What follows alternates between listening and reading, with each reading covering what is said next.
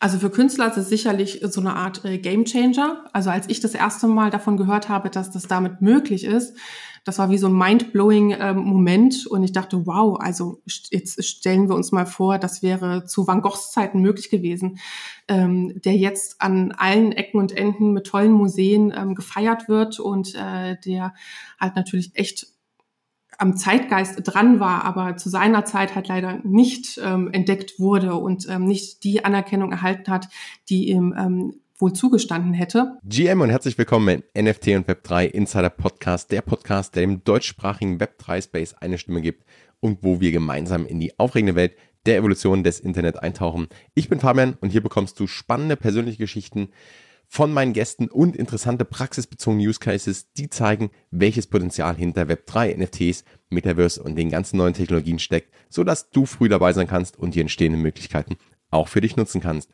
Heute spreche ich mit Dr. Kathleen Löwe über eine ganze Menge spannender Themen. Kathleen ist Kunsthistoriker und so steigen wir natürlich tief in dieses Thema ein und erfahren von ihr, wie Kunst und NFTs zusammenpassen, welche faszinierenden Projekte Kathleen bereits plant und wir sprechen unter anderem auch über die Tulpenmanie. Diese wird ja oft als Vergleich für die NFT-Bubble hergenommen und Kathleen erklärt uns genau, warum das so ist. An dieser Stelle auch mal ein Shoutout an Sir Pixalot. Zum einen für seinen starken Support als Hörer dieses Podcasts und zum anderen, weil er bei der Planung dieser Folge eine entscheidende Rolle gespielt hat. Vielen Dank dafür und damit steigen wir direkt ein. Let's go!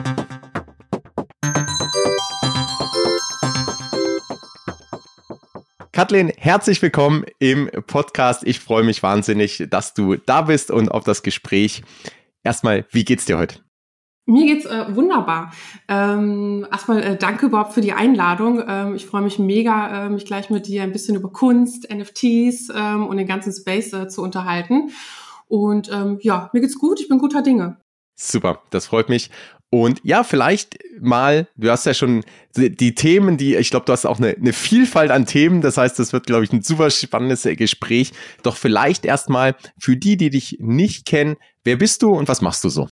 Ähm, wer bin ich? Ähm, ja, wenn ich das beantworte, dann ähm, sage ich mal ganz gerne auf jeden Fall, ich bin Kunsthistorikerin und füge dann auch mal gerne mit dazu, dass ich das äh, aus Leidenschaft bin, weil ich alles äh, liebe drumherum, alles was die Kunst betrifft, ähm, auch in die Geschichten einzutauchen und habe ganz klassisch tatsächlich Kunstgeschichte auch studiert ähm, in Halle, in Jena und auch in Oxford und später in dem Fach auch promoviert und habe während meines Studiums an verschiedenen Kunst- und auch äh, Kulturinstitutionen gearbeitet, äh, war nach dem Master dann auch einmal auf hoher See unterwegs, äh, in einer schwimmenden Kunstgalerie sozusagen, habe ähm, in einem Auktionshaus in Berlin gearbeitet, also ganz viel im Kunsthandel bin ich so unterwegs gewesen und habe dann aber zuletzt das Metier ein kleines bisschen gewechselt und bin ins Kunstmuseum und war generell schon immer super interessiert daran, die Disziplinen miteinander zu verknüpfen, also über den Tellerrand auch zu schauen,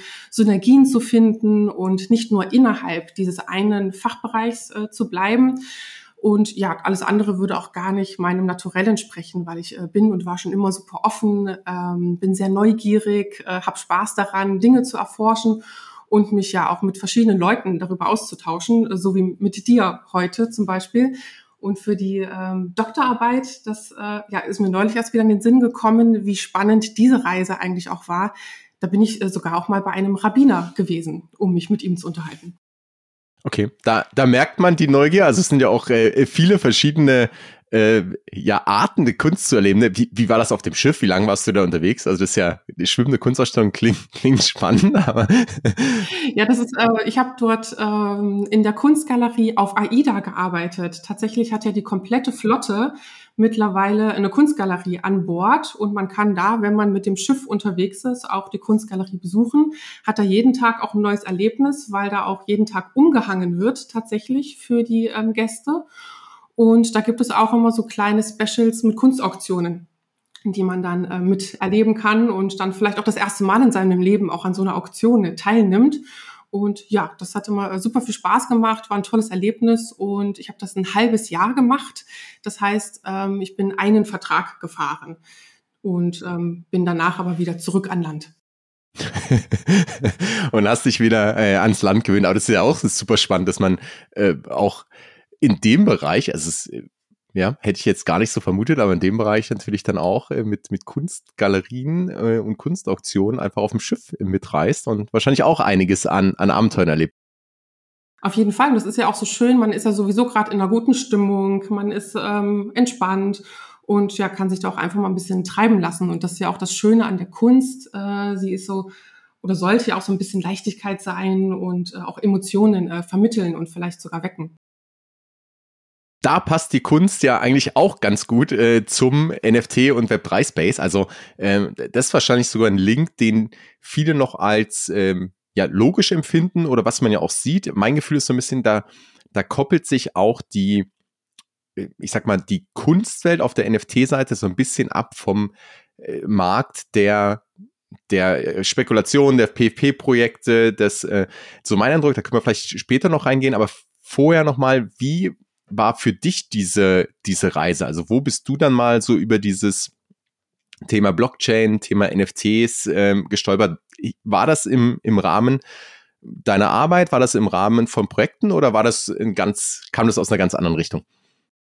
Also mein ähm, Forschungsinteresse als Kunsthistorikerin liegt ähm, schon so eher so bei der Kunst rund um das 18., 19. Jahrhundert, aber das hat sich über die Jahre super entwickelt. Ähm, auch eben, weil ich eben so bin und neugierig und äh, immer schaue, was äh, funktioniert eigentlich noch auf dem Kunstmarkt und eben auch durch die ähm, Arbeit am Auktionshaus. Da ist man ja super nah dran, auch an äh, zeitgenössischer Kunst. Ja, da ist man halt super nah dran durch die Auktionshäuser natürlich auch ähm, am aktuellen ähm, Kunstmarkt. Aber ähm, für mich äh, war es auch immer interessant, auch zu gucken, rechts und links, was passiert dann noch und ähm, bin dann so ein bisschen eingestiegen in die Medienkunst und dann halt ganz besonders auch ähm, bin ich auf NFTs gestoßen. Und sicherlich hat mich, so wie viele andere auch, dieser Paukenschlag im Februar 2021 total wachgerüttelt, als Beeple dann in einem der bekanntesten Auktionshäuser sein NFT für 69 Millionen Dollar äh, verkauft hat. Und manche mögen da vielleicht sagen, Beeple sei für die Kunstszene wie so eine Art Meilenstein.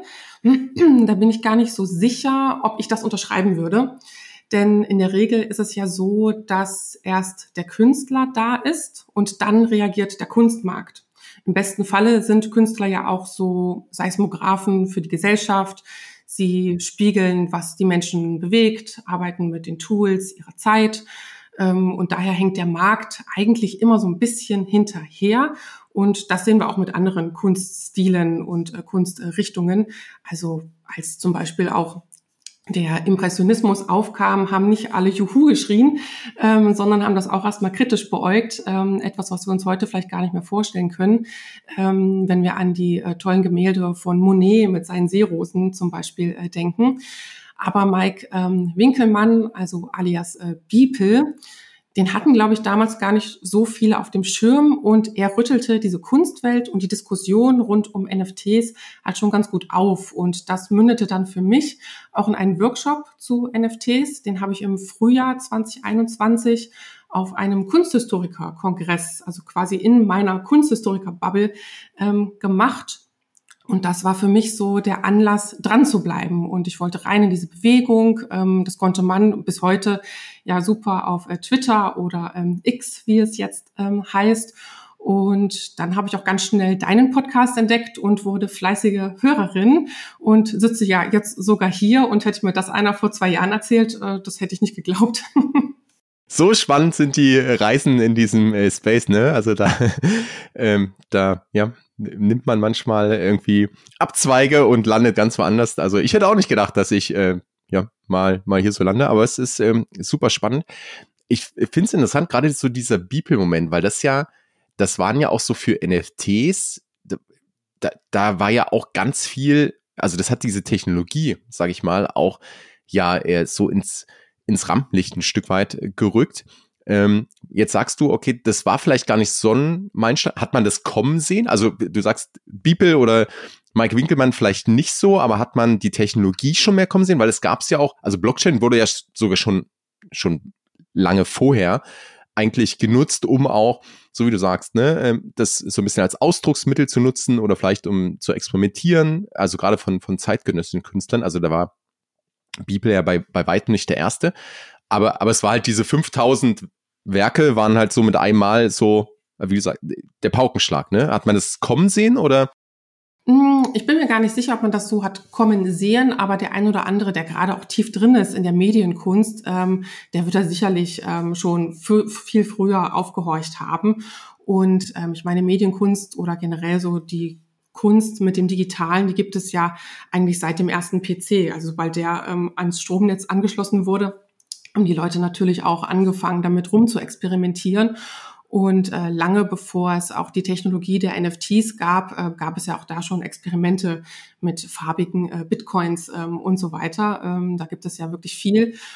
Und ähm, ja, hier und da hat man äh, sicherlich äh, schon so ein bisschen was gehört, aber so die breite Masse, die hat es sicherlich erst durch Beeple und eben diesen fulminanten Verkauf ähm, in dem Auktionshaus äh, mitbekommen wo hast du dann danach, wo, du sagst, äh, du hast auch dann Workshops gegeben und äh, hast gesagt, hey, das ist super interessant, da möchte ich dranbleiben, da möchte ich tiefer rein. Ähm, wo hast du danach vielleicht besonders drauf geschaut? Gerade im, oder, oder wo schaust du vielleicht auch heute drauf? Was verfolgst du so, ähm, gerade mit der Perspektive, was in der, ich sag mal, im Kunstbereich passiert mit NFTs? Mhm. Also ähm, es gibt so eine Strömung, die finde ich super spannend und das ist die äh, Glitch Art. Ähm, das bezieht sich nämlich auf Kunstwerke, die durch äh, technische Störungen und Fehler entstehen. Und ähm, das zählt sicherlich auch zur sogenannten Konzeptkunst, weil sie eben auch die Idee betont, dass künstlerischer Ausdruck nicht nur makellose Technologie oder perfekte Ausführung ähm, bedeutet, äh, sondern stattdessen schafft sie auch so eine neue Form der Schönheit, wirft vielleicht auch Fragen auf, ähm, indem sie auch das Chaos und die Unvollkommenheit in der digitalen Welt akzeptiert und nutzt. Der bekannteste Künstler aus dem Bereich ist sicherlich Ex-Copy.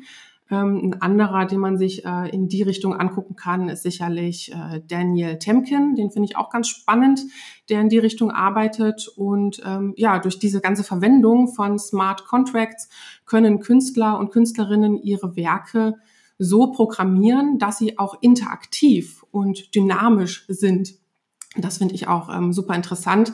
Beispielsweise können die Kunstwerke ja auf ähm, bestimmte Eingaben reagieren oder auf ähm, Änderungen der Umgebung, wie zum Beispiel die Lichtverhältnisse oder die Temperatur. Und diese Eigenschaften eröffnen dann auch schon wieder neue Möglichkeiten der Teilhabe und auch der Interaktion für die Betrachter oder eben die Besucher in einem Museum, wenn es da beispielsweise ausgestellt wird. Und ja, so kann man auch aktiv in dieses Kunstwerk wirklich eintauchen. Und ich glaube, das äh, findet bestimmt jeder cool, wenn man da einfach mal auch in so einem Raum ist, vielleicht in so einem Galerieraum, wo man das auch so mitbestimmen kann, wie das Kunstwerk sich gleich ähm, verändert. Das finde ich persönlich auch ganz spannend, muss ich sagen. Das ist, ähm, da wird Kunst plötzlich so erlebbar, ne? Also ich habe äh, vielleicht dann noch mal einen ganz anderen Bezug, weil ich mich noch mehr mit beschäftige oder vielleicht auch motivierter bin, mich mit zu beschäftigen oder weil es leichter ist, so diese, diese Story zu verfolgen und dann zu merken, oh, da passiert was und, und dann so überlegen, okay, was ist denn, äh, was möchte mir der Künstler damit sagen, ne? Also, oder was, was ist so der Ausdruck und, und warum reagiert das gerade, oder wie kann ich das auch vielleicht ein bisschen steuern, ein bisschen beeinflussen, dass, äh, dass es in irgendeine Richtung geht. Und da muss ich sagen, das, das finde ich auch super spannend, was wahrscheinlich vorher auch schon möglich war. Bei mir muss ich sagen, kommt so, ich, also äh, Confession, Kunst war mein schlechtestes Fach in der Schule. Also ich glaube, das hatte auch, ich, ich glaube, ich war gar nicht so immer so schlecht, aber ich glaube, ich hatte auch irgendwann dann so einen Stempel ähm, und äh, das darf man hier wahrscheinlich gar nicht so oft sagen. Also an alle Schüler, die zuhören, äh, nicht nachmachen. Aber ich habe dann teilweise bei den Hausaufgaben sogar mal Werke von jemandem anders malen oder zeichnen lassen oder was auch immer wir machen mussten. Ähm, von einer Person, die war sehr gut in Kunst und trotzdem hat das Werk dann eine schlechte Benotung bekommen. Aber gut. Wie gemein. Also als hätte quasi dein Lehrer oder deine Lehrerin äh, dich so sehr damit verbunden. Ich denke schon. Wahrscheinlich passiert das auch irgendwie so, das ist so ein ja, einfach kognitiver Effekt, ne? Aber so, ein so ein, schon so ein Halo-Effekt in einer anderen äh, Richtung. Nichtsdestotrotz, also ich muss sagen, es war auch nicht so meine Welt. Also ähm, es hat dann schon irgendwie gepasst. Also Kunst war wirklich nicht das schlechteste Fach. Ähm, und ich, ich kam jetzt aber so in den letzten Jahren eigentlich gerade über das, was im NFT-Bereich passiert, mehr zu, also auch äh, zu Kunst und, und mehr wertzuschätzen und mehr zu beobachten. Und dann ist es ja wahrscheinlich wie bei vielen Dingen, wenn man Zeit reinsteckt oder Aufmerksamkeit und sich mit beschäftigt und dann bekommt das Ganze ja auch einen ganz anderen Wert und dann hat man einen ganz anderen Zugang und so. Und deswegen ähm, finde ich das gerade also auch so Kunst, die sich dann verändert beispielsweise oder wo sich der NFT verändert, vielleicht mit irgendwelchen Rahmenbedingungen oder mit der Wallet-Adresse oder beim Mint oder beim äh, vom Transferieren von den Wallets und so, da, da gibt's ja, es gibt ja zig Möglichkeiten. Finde ich auf jeden Fall ähm, super spannend. Und wie passt das Ganze zu, äh, jetzt sagst du, dein eigentlicher Fokus ist 18. bis 19. Jahrhundert. Äh, siehst, gibt's da auch einen Bezug oder sind das dann eigentlich für dich auch so ein bisschen getrennte Welten? Da gibt's ähm, absolut äh, einen Bezug. Ich äh, träume auch immer noch von einer Ausstellung, die ich machen wollen würde. Ähm, ich sehe große Analogien ähm, zwischen diesen beiden Welten und auch diesem wirklich diesem großen Zeitsprung. Ähm, und zwar in meiner äh, Doktorarbeit ging es um die sogenannte Südseeblase. Also das war so der erste große ähm, internationale Finanzcrash und ich habe mir angeschaut, wie ist eigentlich die mediale Präsenz, also wie gehen die Künstler der damaligen Zeit mit diesem neuen Phänomen um, wenn dann Menschen durch Aktiengeschäfte, was ja auch eine neue Sache zu der Zeit äh, gewesen ist, also wir sprechen jetzt so vom frühen 18. Jahrhundert, ähm, wie machen die das? Also wie stellen die das eigentlich dar? Auch diese Emotionen, die man ja so gar nicht richtig greifen kann. Da stehen jetzt Leute plötzlich vor dem finanziellen Ruin, haben Haus und Hof verloren und da ist ja wirklich super viel ähm, los äh, in einem selbst sozusagen. Ähm, und dem vorweg, also wer die Südseeblase nicht kennt, absolut nicht schlimm, ähm, der kennt aber vielleicht die Tulpenmanie. Und zwar war die ähm, ungefähr 100 Jahre früher und da ging es darum, auf Tulpenzwiebeln zu spekulieren. Das heißt, Leute haben Geld dafür ausgegeben ähm, und quasi ja geguckt, was äh, glaube ich kommt da jetzt raus aus dieser Zwiebel? Ist das jetzt eine weiße Tulpe, eine rote Tulpe oder ist die vielleicht sogar besonders äh, farbig, mehrfarbig? Und ähm, ja, als das war, gab es natürlich auch eine, eine große Blase um diese Manie. Und ähm, das ist natürlich früher oder später wie bei vielen Finanzcrashs oder Börsencrashs ähm, dann natürlich auch äh, gescheitert und geplatzt. Und auch da haben viele Menschen äh, Geld verloren. Aber was ich spannend finde, die Künstler haben auch zur Tulpenmanie natürlich die Tulpen gemalt oder gezeichnet. Und äh, so sind viele auch einzelne Werke dieser insbesondere besonderen äh, Tulpen, die auf die alle spekulieren wollten, ähm, entstanden, so einzeln. Und wenn ich die jetzt zum Beispiel neben CryptoPunks setzen würde, wie cool wäre das denn? Also wir haben da nämlich ganz viel so diese Fragen nach äh, Wertzuschreibungen, was du auch gerade meintest, ne? und auch so Verhältnismäßigkeiten. Ähm, also so eine direkte Gegenüberstellung von Abbildung eben dieser einzelnen Tulpen aus dem 17. Jahrhundert und eben diesen CryptoPunks fände ich super interessant, weil nämlich ganz oft es ja so ist, dass vor dem Hype dieser einen Sache vielleicht gar nicht so ein großer Wert zugeschrieben wurde. Also die Punks, die wurden ja auch, ähm, ich sage mal in Anführungsstrichen, for free rausgegeben. Es gab da sicherlich äh, Fees, ähm, aber auch so eine, so eine Tulpenzwiebel, einfach nur so für sich, hatte ja erstmal gar nicht äh, so viel Wert. Und da geht es ganz viel ums Storytelling, also einen neuen Kontext, der da ähm, entstanden ist.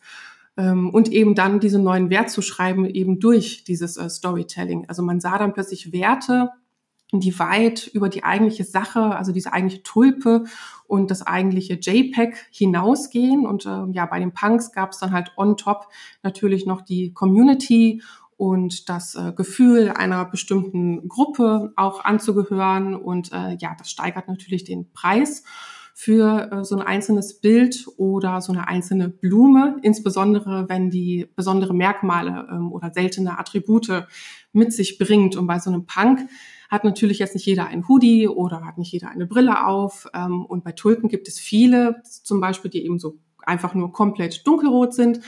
Aber es gibt nur ganz, ganz wenige, die mehrfarbig sind. Und es waren besonders diese mehrfarbig geflammten und gestreiften Tulpen, die im Zentrum dieser Spekulationsgeschäfte um diese Tulpenmanie standen. Und es gab eine besondere Sorte, die nannte sich äh, Semper Augustus.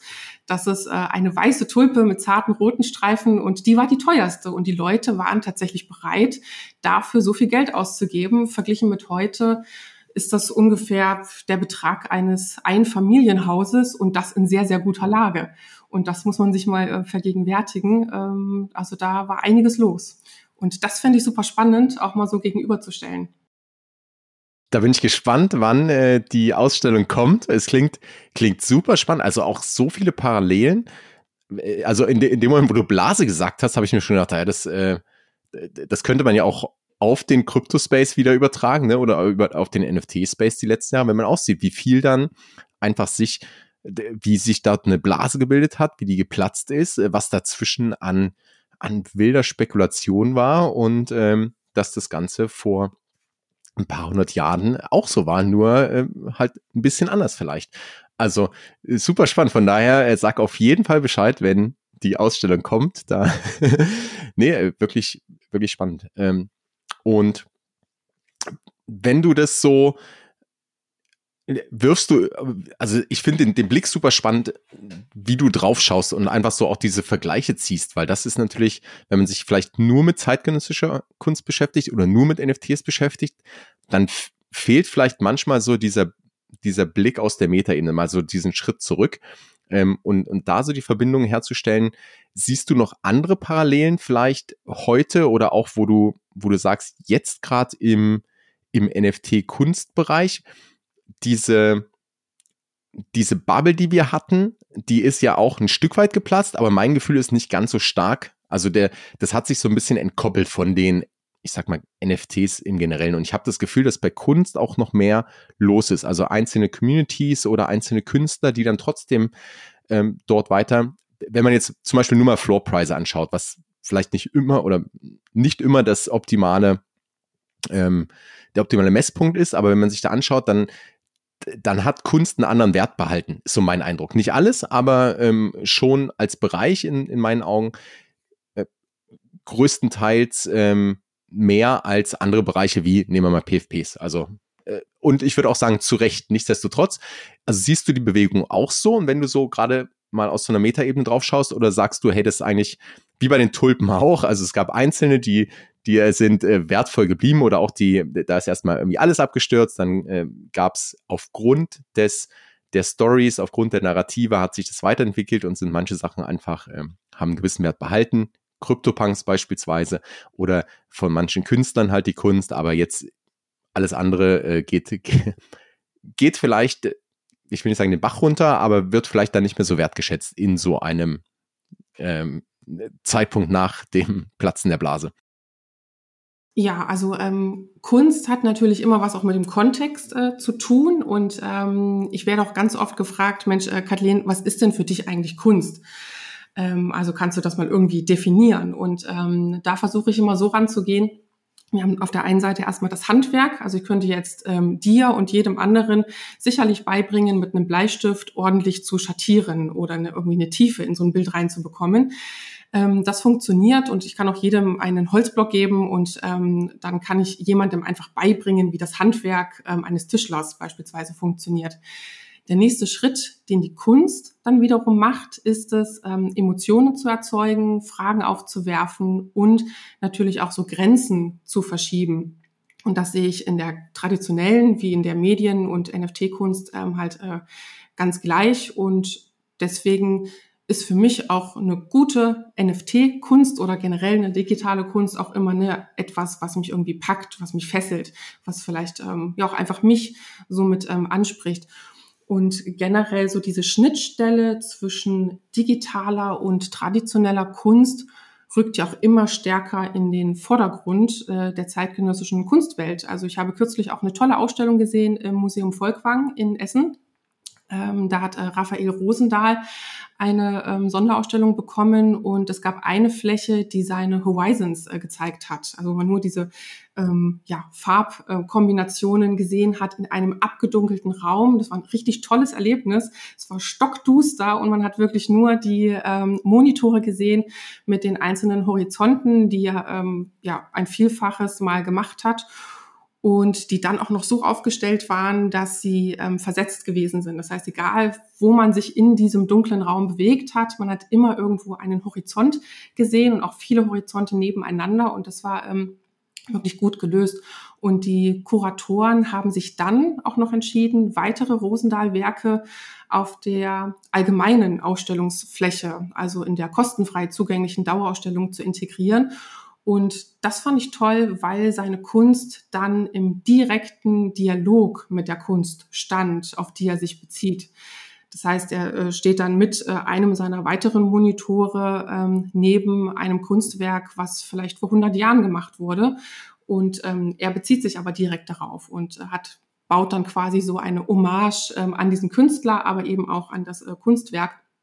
Andere tolle Beispiele sind natürlich immer das äh, Zentrum für Medienkunst in Karlsruhe. Das äh, lohnt sich immer, da einmal äh, das zu besuchen.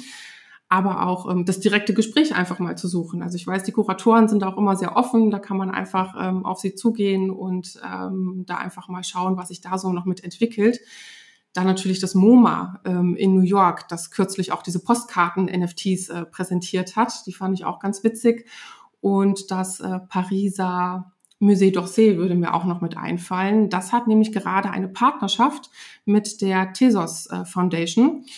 Und in der aktuellen Ausstellung bietet das Museum zum Beispiel an, dass sich Museumsbesucher zwei mit der Ausstellung verbundene digitale Souvenirs mitnehmen. Also eins davon ist so ein Augmented Reality Werk, das mit einem Werk von Van Gogh verknüpft ist und auch ähm, ja ein Werk von Van Gogh zeigt. Und damit hört es aber nicht auf und das ist halt das Schöne daran, dass sie ähm, NFTs halt nicht nur als Mittel zum Zweck nutzen, sondern da auch noch ein bisschen versuchen weiter drauf zu bauen. Ähm, es gibt in diesem Musée d'Orsay mit äh, diesen ähm, ja, digitalen Souvenirs, wenn ich sie äh, so nennen mag, auch noch so ein Gamification-Element, also ist damit verbunden.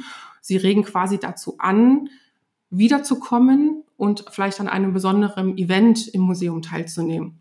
Und ähm, ja, damit hört das aber auch noch nicht auf. Also sie haben da viele, viele verschiedene äh, Dinge, die sie an dieses NFT mit äh, knüpfen.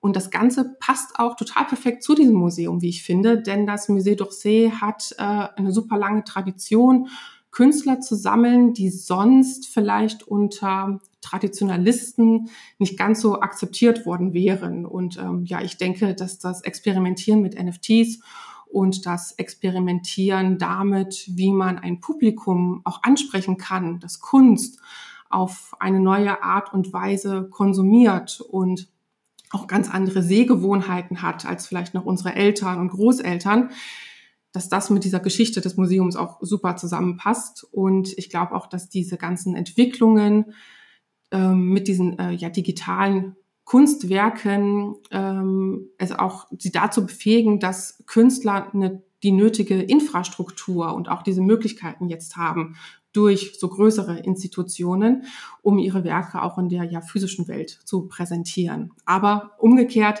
bietet es dem Museum natürlich auch die Möglichkeit, neue Zielgruppen zu erschließen. So, also da gibt es schon viele tolle Verknüpfungen und aktuelle Projekte, die unzählig sind. Also da können wir jetzt, glaube ich, noch drei Stunden drüber sprechen, was da gerade so los ist am Markt. Ja, das ist auch, das ist genauso mein Eindruck. Da passiert einfach so wahnsinnig viel. Und jetzt hast du ein paar super Anlaufstellen genannt, die machen richtig Lust, da mal hinzugehen und Kunst zu erleben.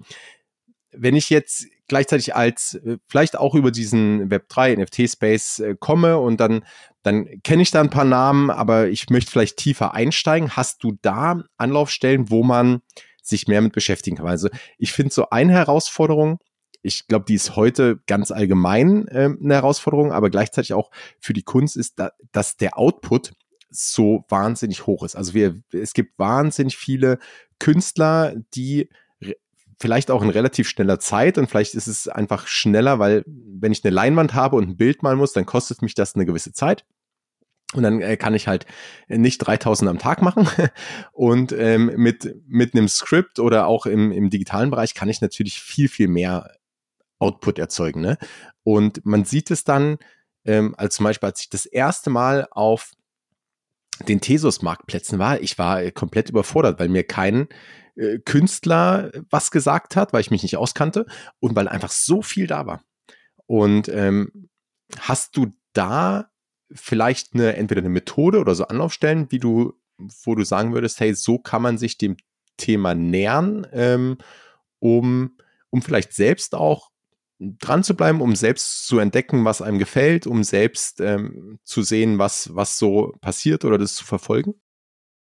Ja, also in erster Linie ähm, würde ich immer sagen, oder vielleicht eher eine Methode anwenden. Also ich will es gar nicht so große Plattformen nennen, auf die stößt man dann unweigerlich. Also sobald man dann sich einmal mit dem Thema ähm, beschäftigt, ähm, dann wird man ähm, ja ganz automatisch auf die eine oder andere Plattform ähm, stoßen.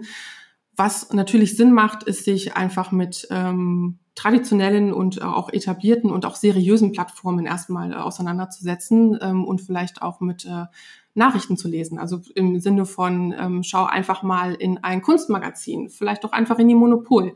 Ich meine, alles, was da drin steht, wird dann jetzt nicht mehr so up-to-date sein, insbesondere wenn man jetzt vielleicht darauf aus ist, was zu investieren. Aber erstmal möchte man sich ja informieren und dafür sind ähm, solche Magazine ähm, aus dem Kunstbereich natürlich super. Ähm, da könnte man jetzt beispielsweise auch an den äh, Verband deutscher Kunsthistoriker ähm, äh, denken, äh, jetzt so aus meiner äh, Bubble, wenn man es ähm, so sehen möchte, dass man da einfach mal guckt. Die haben auch tolle Übersichten, was sind eigentlich Kunstmagazine, ähm, wer beschäftigt sich vielleicht auch in, in welchem Bereich und dann kommt man auch sehr, sehr schnell, glaube ich, zu, äh, zur Medienkunst und eben auch zu NFTs.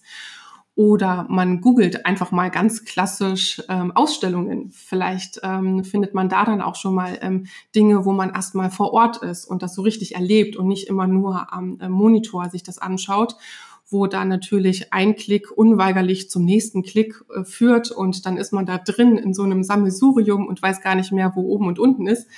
Aber gerade in solchen äh, Galerien, ähm, zum Beispiel in London, wenn man da mal ähm, ist, da gibt es ja auch eine NFT-Galerie. Das ist halt ein übersichtlicher Raum. Da kann man einfach mal reingehen, ähm, sich inspirieren lassen und gucken, was macht das eigentlich mit mir? Also was äh, empfinde ich eigentlich so dabei? Und ähm, ja, das ist das, was ich äh, vorhin auch schon meinte. Ne? Was ist eigentlich Kunst? Also sie wirft Fragen auf und äh, sie soll mich natürlich in gewisser Weise auch äh, berühren. Und das ähm, ist bei dieser Kunst ja nicht anders. Und es gibt ähm, viele auch kuratierte Marktplätze. Da kann man sich auch wieder schnell drin verlieren. Ähm, aber ansonsten würde ich, glaube ich, erstmal auch auf Online-Magazine aus dem Kunstbereich zurückgreifen und ähm, ja, sonst einfach mal in den nächsten Presseladen ähm, oder Zeitschriftenladen äh, um die Ecke, wenn es den noch gibt, hoffentlich, ähm, um dann vielleicht auch einfach mal da ein bisschen zu blättern und sich inspirieren zu lassen um eben nicht Gefahr zu laufen, äh, von einem Klick in den nächsten äh, zu geraten und dann ist man auf so einer Plattform wie eben Thesos und weiß gar nicht mehr, ähm, wohin mit sich und seinen ganzen Eindrücken. Ja, das gefühlt ein ganz eigenes Rabbit Hole, ne? Also, aber das macht schon Sinn, sich dann vielleicht auch mal einfach nach und nach so ein bisschen in diesen Space zu bewegen. Man kann ja auch vielleicht in, in Communities rein, die, wo, wo so Sachen diskutiert werden. Gerade wenn wir jetzt aus dem Web 3 kommen, da gibt es ja auch einige, die, die sich mit den Sachen beschäftigen, sich austauschen. Und ich glaube dann so auch dieses, bevor man das Gute ist, man kann es ja auch erleben und wie du sagst, schauen, was passiert, was macht das mit mir, was fühle ich dabei, bevor man jetzt sich irgendwie die ersten 50 Werke äh, direkt mit der Wallet kauft. Und so, so klassisch ist ja eigentlich immer der Wohnzimmertest, wenn ich dann schaue, hey, würde ich dieses Werk in meinem Wohnzimmer aufhängen? Also würde ich, äh, bevor ich da vielleicht kaufe und wie gesagt, ich glaube, wir sind auch weg von dem, hey, morgen muss das Ganze, wird das Ganze 3x oder 10x machen und ich will es wieder verkaufen, so nur als Spekulation. Das wird es immer geben, das gibt es auch immer noch. Äh, das wird wahrscheinlich mit dem nächsten Bullenmarkt noch äh, stärker wieder zurückkommen. Nichtsdestotrotz ist, glaube ich, jetzt schon überlegen die Leute mehr, wo sie was kaufen, auch auf NFT-Seite. Aber so der Wohnzimmertest, den fand ich immer ganz interessant, weil man dann wirklich sich eher mit der Frage beschäftigt, hey, was, was ist das denn für ein Kunstwerk? Was sagt es aus? Was ist meine Interpretation oder was gefällt es mir? Also einfach gefällt es mir ja oder nein? Ähm, Und wenn nein, dann ja, ist es vielleicht nicht das Richtige, um in der Wolle zu landen auch. Und ähm, was ich auch spannend finde, also eigentlich hat diese die Technologie an sich und oder der NFT, der, kann ja mehrere Bedeutungen haben. Ne? Das eine ist wirklich, ich spiele mit diesem Element und ich kann Kunst dadurch eben erlebbar machen und, und ich nutze das sozusagen dafür. Gleichzeitig ist es klar digital äh, Digital Ownership, also ich habe digitales Eigentum, ich kann wirklich nachweisen, also jeder äh, Right-Click Save, ne, kann es rechtsklicken und speichern, aber ich habe halt wirklich ähm, das in meiner Wallet. Und ich habe auch unabhängig von, was wir sonst immer so oft hören, Utility etc., sondern einfach dieses, hey, das ist, ähm, ich habe da auch ein Stück weit investiert oder ich habe das äh, eine gewisse Verbundenheit zu dem Werk. Und andersrum für die Künstler natürlich auch, wie du sagst, äh, ganz neue Möglichkeiten an vielleicht neue Audiences zu kommen, ähm, äh, in Gespräche mit, ähm, mit Kuratoren zu kommen oder mit Museen vielleicht.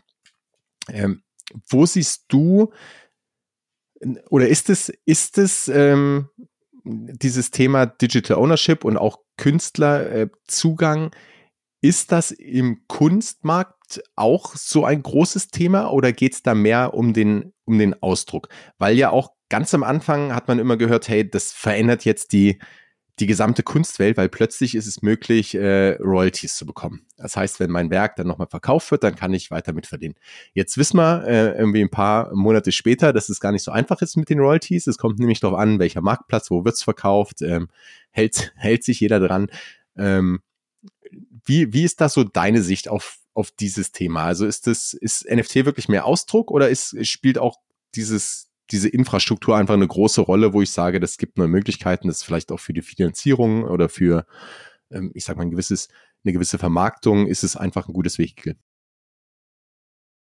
Das sind jetzt äh, viele Fragen. Ähm, ich versuche das mal so ein bisschen äh, zusammenzubringen.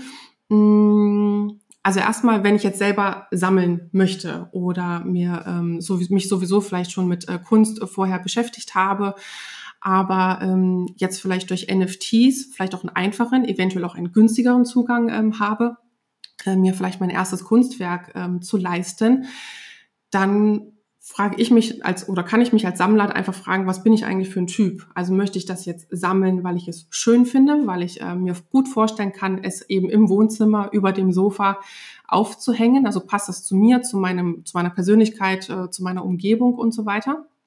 Äh, dann mache ich das ähm, aus einem anderen Antrieb als jemand, der sagt, ah, okay, ich sehe gerade, dass dieser Künstler oder diese Künstlerin gerade gut im Kommen ist oder vielleicht etwas anspricht, was auch in Zukunft noch einen gewissen Wert hat oder was vielleicht auch eine gewisse Frage aufwirft, die ähm, relevant scheint, dann investiere ich. Dann kaufe ich nicht Kunst aus einem gewissen Gefühl heraus, sondern ähm, mache das im analogen wie im digitalen Bereich so, dass ich es kaufe und dann auf meiner Wallet habe und dann aber vielleicht nur alle paar Monate mal reinschaue. Und ähm, das haben früher Sammler auch schon äh, so gemacht, ähm, dass ähm, es einige gibt unter ihnen, die dann ähm, sagen, ich kaufe das als Investment. Und ähm, lagere das dann aber auch so kunstgerecht, dass es die richtige Temperatur, die richtige Feuchtigkeit und so weiter hat, dass dem Kunstwerk möglichst wenig passiert, dass es dann auch in 20, 30 Jahren, wenn ich es vielleicht mal wieder zurück auf den Kunstmarkt geben möchte, noch in einer ähm, Qualität da ist, die es nicht hätte, wenn es äh, die ganze Zeit im Wohnzimmer über dem Sofa hängt und da ab und zu auch mal die Sonne drauf scheint. Ähm, denn das macht natürlich immer etwas mit, äh, dem, mit dem Gemälde beispielsweise. Ähm, das ist aber auch vollkommen fein. Also das sind halt ähm, Sammlerkategorien, äh, die gibt es und das ähm, ist äh, total in Ordnung. Und die wird es äh, wahrscheinlich auch in diesem NFT-Bereich äh, geben, die sagen, ich packe das einfach nur meine Wallet und dann gucke ich da mal später nach und vielleicht verkauft es sich dann zu einem ähm, ähm für mich attraktiven Preis. Und es gibt eben die, die das ähm, aus dem anderen Grund machen, nämlich aus der Emotion heraus, weil sie es toll finden, weil sie das Thema spannend finden, weil es irgendwas ähm, mit ihnen macht.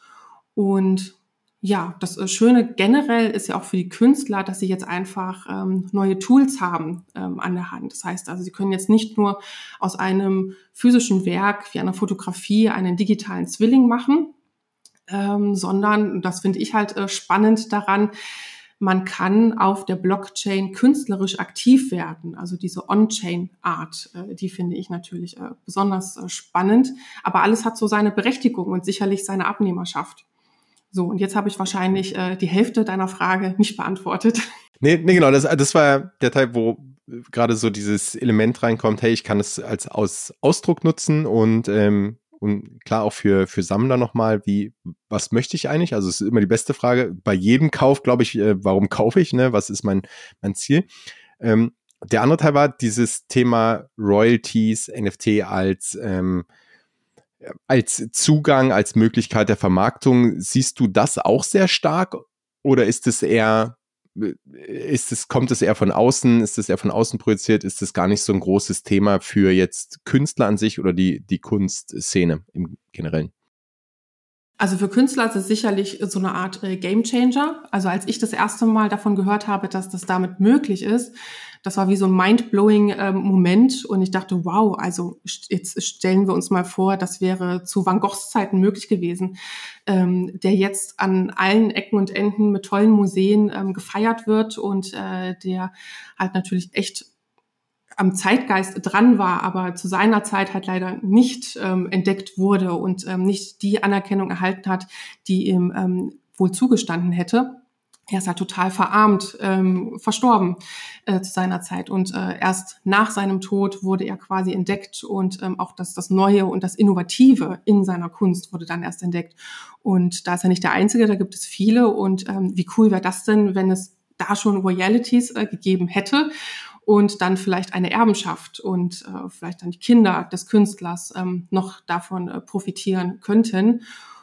Ähm, und aber eben auch natürlich lebende Künstler. Also es muss ja nicht immer davon ausgegangen werden, dass es erst greift, äh, wenn derjenige schon verstorben ist, sondern das ist natürlich eine Art der Monetarisierung, ähm, die gerade für Künstler aus dem Medienbereich natürlich wichtig sind. Und das kann schon so eine Sache sein, die eben dieses Copy-Paste-Problem so ein bisschen annimmt und vielleicht auch löst. Aber ähm, ich sehe natürlich, dass das hier und da natürlich technisch, wie du schon gesagt hast, ähm, nicht so richtig greift und ähm, man hier vielleicht noch ein bisschen nachjustieren müsste. Aber für einen Künstler an sich ist es natürlich ähm, eine prima Sache, weil es ähm, normalerweise ja so ist, ich verkaufe einmal mein Kunstwerk, sei es nun direkt an äh, den Kunstliebhaber, der sich über so verhängt oder eben ähm, über eine Galerie. Und danach weiß ich weder, wo das hingegangen ist, welche Wege das vielleicht noch gegangen ist, ähm, denn derjenige, der es gekauft hat, verkauft es dann ja vielleicht äh, wieder.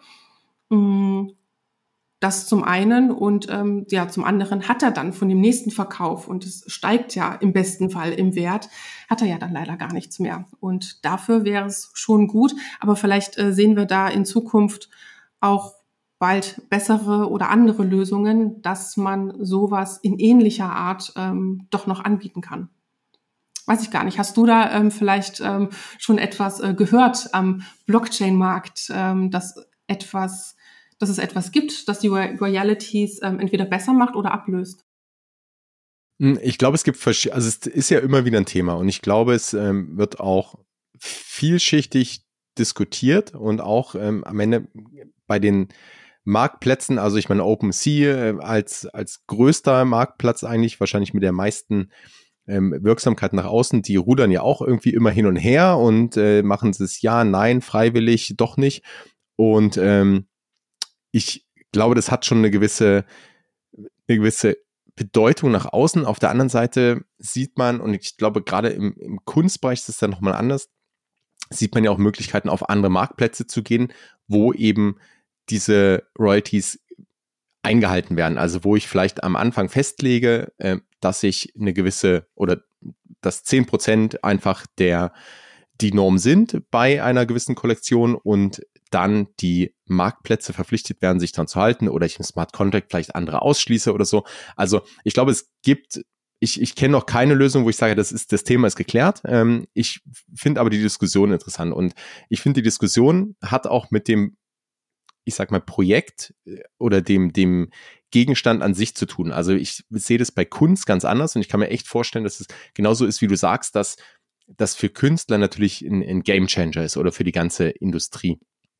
Ähm, wenn ich mir andere Projekte anschaue, wo äh, keine Ahnung, automatisch 10% abgeführt werden sollen an einen Founder, der vielleicht das Projekt geruckt hat, also da irgendwie äh, mit, mit Zugriff zu der Wallet komplett äh, abkauen ist, dann, dann ist es anders. Oder wenn ich, viele Projekte waren ja auch oder haben dann, dann laut aufgeschrieben, weil sie eigentlich die Royalties eingeplant hatten in ihrem Business Case. Ähm, wo ich auch sage, das ist vielleicht nicht, äh, das ist kein nachhaltiger Business Case, ne? Und vor allem habe ich dann ja auch immer einen Zielkonflikt, wenn ich sage, ich brauche eigentlich Verkäufe bei höheren Floorpreisen, damit ich ähm, mich finanzieren kann. Gleichzeitig möchte ich aber ja eigentlich treue Holder haben, eine Community, mit denen ich in Interaktion trete. Und ähm, also ich glaube, da wird zu Recht viel diskutiert und es gibt, gibt Vor- und Nachteile, aber ich sehe es bei Kunst da auch wieder in, in einem anderen Licht, als wenn ich jetzt auf einen PFP-Projekt schauen würde, beispielsweise. Ähm, aber ich glaube, also auch wenn man, klar, die, die großen ähm, Auktionshäuser anschaut, wo ja auch Auktionen jetzt äh, regelmäßig auch kommen oder jetzt auch zum aus dem 3AC äh, aus der Wallet sozusagen aus dem Fundus Sachen versteigert werden, ähm, dann sieht man ja schon, dass letztendlich da Royalties auch geschätzt oder auch der Künstler entsprechend geschätzt wird, damit die Royalties gezahlt werden. Und von daher hat es vielleicht schon was gebracht. Es ist halt ähm, noch nicht, aus meiner Sicht noch nicht 100% technologisch gelöst. Aber ja, es ist auf jeden Fall, es bleibt eine spannende, ähm, spannende Entwicklung. Auf jeden Fall sind die Möglichkeiten halt viel einfacher, viel besser da als, als vorher. Und am Ende kommt es dann immer aus meiner Sicht auf den Case an, den ich damit erfüllen möchte. Lass uns mal einmal noch ganz kurz äh, das Thema wechseln, weil du bist ja nicht nur im Kunstbereich im Web3 und NFT-Space unterwegs, sondern auch Teil von A-Drop. Und da vielleicht, wie kam das? Also, ähm, wie, wie bist du, wie hast du das, wie hast du A-Drop entdeckt? Wie bist du dazu äh, und was machst du da heute? Also, ähm, ja, A-Drop ist ja erstmal eine ähm, ja, Web3-Spendenplattform und ähm, gestoßen bin ich auf das Projekt auch über Twitter, als ich eigentlich nur als Kunsthistorikerin ähm, wissen wollte, wie ist das jetzt ja eigentlich mit den NFTs und äh, was verpasse ich da vielleicht gerade alles und äh, wie, wie komme ich da jetzt rein, so in, in diese Blase. Und ähm, da war ich auch natürlich in dem einen oder anderen Twitter-Space und da ist mir das ähm, dann aufgefallen. Hab dann irgendwann Rainer Rother ähm, kennengelernt, also den Founder von, von AgeDrop und ähm, irgendwie ergab sich das dann so, so typischer äh, Web3-Spirit, dass man sich dann gegenseitig gefragt hat, ja, hast du nicht eigentlich Lust, äh, bei uns mitzuhelfen, irgendwas äh, mitzumachen? Äh, und so kamen wir ins Gespräch und ich fing bei AgeWorp eigentlich nur damit an, so ein bisschen zu helfen, so Texte zu schreiben. Ähm, und da ein bisschen äh, zu helfen, dass äh, die Webseite halt ordentlich gefüllt wird, dass wir alle äh, 23 Missionen, äh, für die man dort spenden kann, dass die auch beschrieben sind. Ähm, da reicht es ja nicht einfach nur so kleine Bilder hochzuladen, sondern ja, weißt du ja selbst, ähm, das muss natürlich auch ordentlich mit Text befüllt werden. Und so habe ich dann damals noch neben meinem Job am Museum da halt ehrenamtlich begonnen und die ersten Monate dann äh, neben meinem 40-Stunden-Job das ähm, mitgemacht. Und ähm, ja, irgendwann hörte aber mein Vertrag auf am Museum. Das ist auch klassischer Fall von ähm, befristete Arbeitsverträge. Und das war aber gleichzeitig der Moment, wo es mit A-Drop so richtig äh, bergauf ging und ähm, das Team immer größer wurde und äh, sich dieser Use Case auch ähm, immer mehr ähm, ja, formiert hat. Und so kam es, dass ich das jetzt äh, mittlerweile Fulltime mache und äh, das Team äh, mit unterstütze und nicht mehr nur Texte für die Webseite schreibe, sondern ähm, auch für die generelle Kommunikation zuständig bin, äh, mache da Projektmanagement, also wenn es auch darum geht, ähm, Charity-Kampagnen mit AgeDrop und über die Plattform zu machen, dann äh, kann man mich ansprechen und ich versuche dann immer alle Parteien miteinander äh, zu verknüpfen und zu verbinden, alles im Blick zu behalten und äh, zu organisieren. Und ja, grundsätzlich bei AgeDrop ähm, geht es darum, das war die Grundidee, Ethereum generell, also digitale Währung, umzuwandeln und es den Non-Profit-Organisationen so einfach wie möglich zu machen, einmal so ein bisschen ins Web 3 zu kommen, die neue Zielgruppe zu erschließen und eben auch Krypto anzunehmen, indem wir es halt einfach für sie umwandeln in Euro. Und sie haben dann gar keine Probleme mehr ähm, damit mit Tax, Compliance oder diesem ganzen ähm, ja, diesen ganzen Themen, die dann so im Hintergrund ähm, noch laufen, für die Non-Profits ja meistens auch gar nicht die Manpower haben, sich auch noch damit äh, zu beschäftigen, sondern ganz im Gegenteil, sie haben dann Zeit, das zu machen, was sie am besten können, nämlich ähm, ja, sich um das Gute äh, zu kümmern und ähm, sei es um Tierschutz oder ähm, ja Kinderrechte, Frauenrechte und so weiter. Also bei uns äh, kann man ja für alles ähm, spenden. Wir sind selber eine äh, Non-Profit-Organisation das heißt, ähm, wer über ein ähm, Proof of Donation äh, Token ähm, verfügt, der ist dann quasi mittendrin in der AidRock-Familie und im Moment fokussieren wir uns auch ähm, genau darauf, also auf dieses Proof of Donation System, auch so als genereller öffentlicher Beweis, dass jemand etwas gespendet hat, denn es ist ja für jeden einsehbar. Und ähm, ja, es ist im Grunde genommen auch ein tolles Marketing-Tool. Also jede Brand, die sich mit dem Guten verbinden möchte, kann das über unser System machen und auch auf diesem Token bauen. Also jetzt könnte beispielsweise ein Kleidungshersteller sagen, ähm, ich äh, stehe sowieso mit meinen Werten sehr für Nachhaltigkeit ähm, oder achte auf meine ähm, korrekten Lieferketten dann möchte ich die Menschen belohnen, die Spenderinnen und Spender, die vielleicht sich für Environment schon stark gemacht haben und können denjenigen dann beispielsweise einen Discount im Shop geben. Das äh, wäre damit jetzt ähm, auch möglich. Und ähm, ja, das Schöne und auch so das Neue daran ist natürlich, dass wir Spenden sichtbarer machen. Das war so vorher nicht äh, gegeben. Und ja, wir sind im Endeffekt diejenigen, die einen On-Chain-Spendenbeleg ausgeben dürfen. So, das in aller Kürze. Und das, also ich, ich bin großer Fan von A-Job, also wer den Podcast öfter hört, der weiß das schon. Aber ich finde es echt klasse und ihr bringt ja auch wirklich da Leute zusammen und es ist ja auch so Web 3 Spirit, also weil viele vielleicht auch Spenden bereit sind aus diesem Space oder gerade wer ähm, vor ein paar Monaten noch sehr viel Geld vielleicht verdient hat und auch gesagt, hey, ich würde gern was zurückgeben geben von ähm, und ich möchte es aber in Krypto tun, weil ich vielleicht in dem Space unterwegs bin oder weil es vielleicht ähm, auch meine Werte widerspiegelt. Und gleichzeitig gibt's viele Organisationen, die wirklich tolle Sachen tun, die aber, wie du sagst, damit komplett überfordert sind für die, und es ist ja auch nicht einfach. Und ihr macht es halt wirklich einfach für beide Parteien, ähm, indem ihr die zusammenbringt.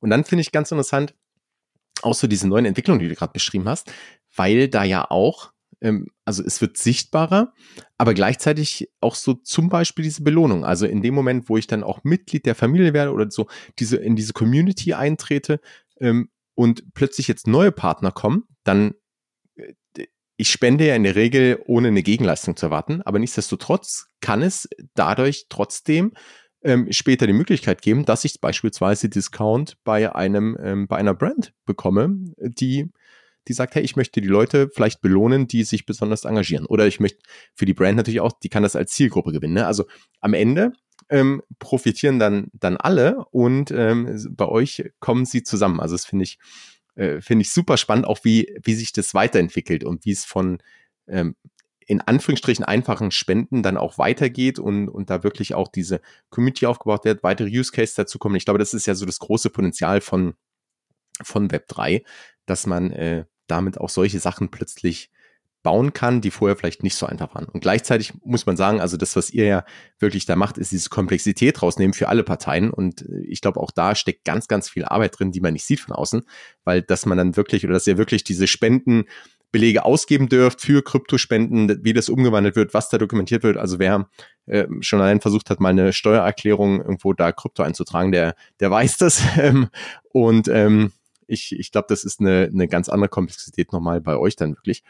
Was kannst du vielleicht schon was sagen, was da in nächster Zeit noch so geplant ist? Gibt es konkrete neue Projekte? Gibt es ähm, Initiativen? Gibt es noch mehr, was du schon so ähm, aus, was du schon teilen äh, darfst und, und möchtest, was gerade bei Atro passiert? Ja, ähm, sehr gerne. Ähm, Projekte gibt es auf jeden Fall. Wir haben, sind gerade im Gespräch mit Young Bafana. Das ist ähm, eine Organisation, die ist äh, beheimatet in Südafrika und äh, die möchten gerne einen Sportcup, also einen Fußballcup ähm, ausrichten nächsten Februar und da unterstützen wir ähm, mit und möchten auch eine weitere Fundraising-Möglichkeit einfach äh, bieten, also neben den üblichen äh, Fiat-Donations, die da gemacht werden, soll es äh, natürlich auch möglich sein, über Krypto zu spenden. Das ist jetzt so eine Spendenkampagne, die äh, gerade so am Entstehen ähm, ist und ähm, ja, wo wir mit äh, denen auf jeden Fall gut äh, zusammenarbeiten.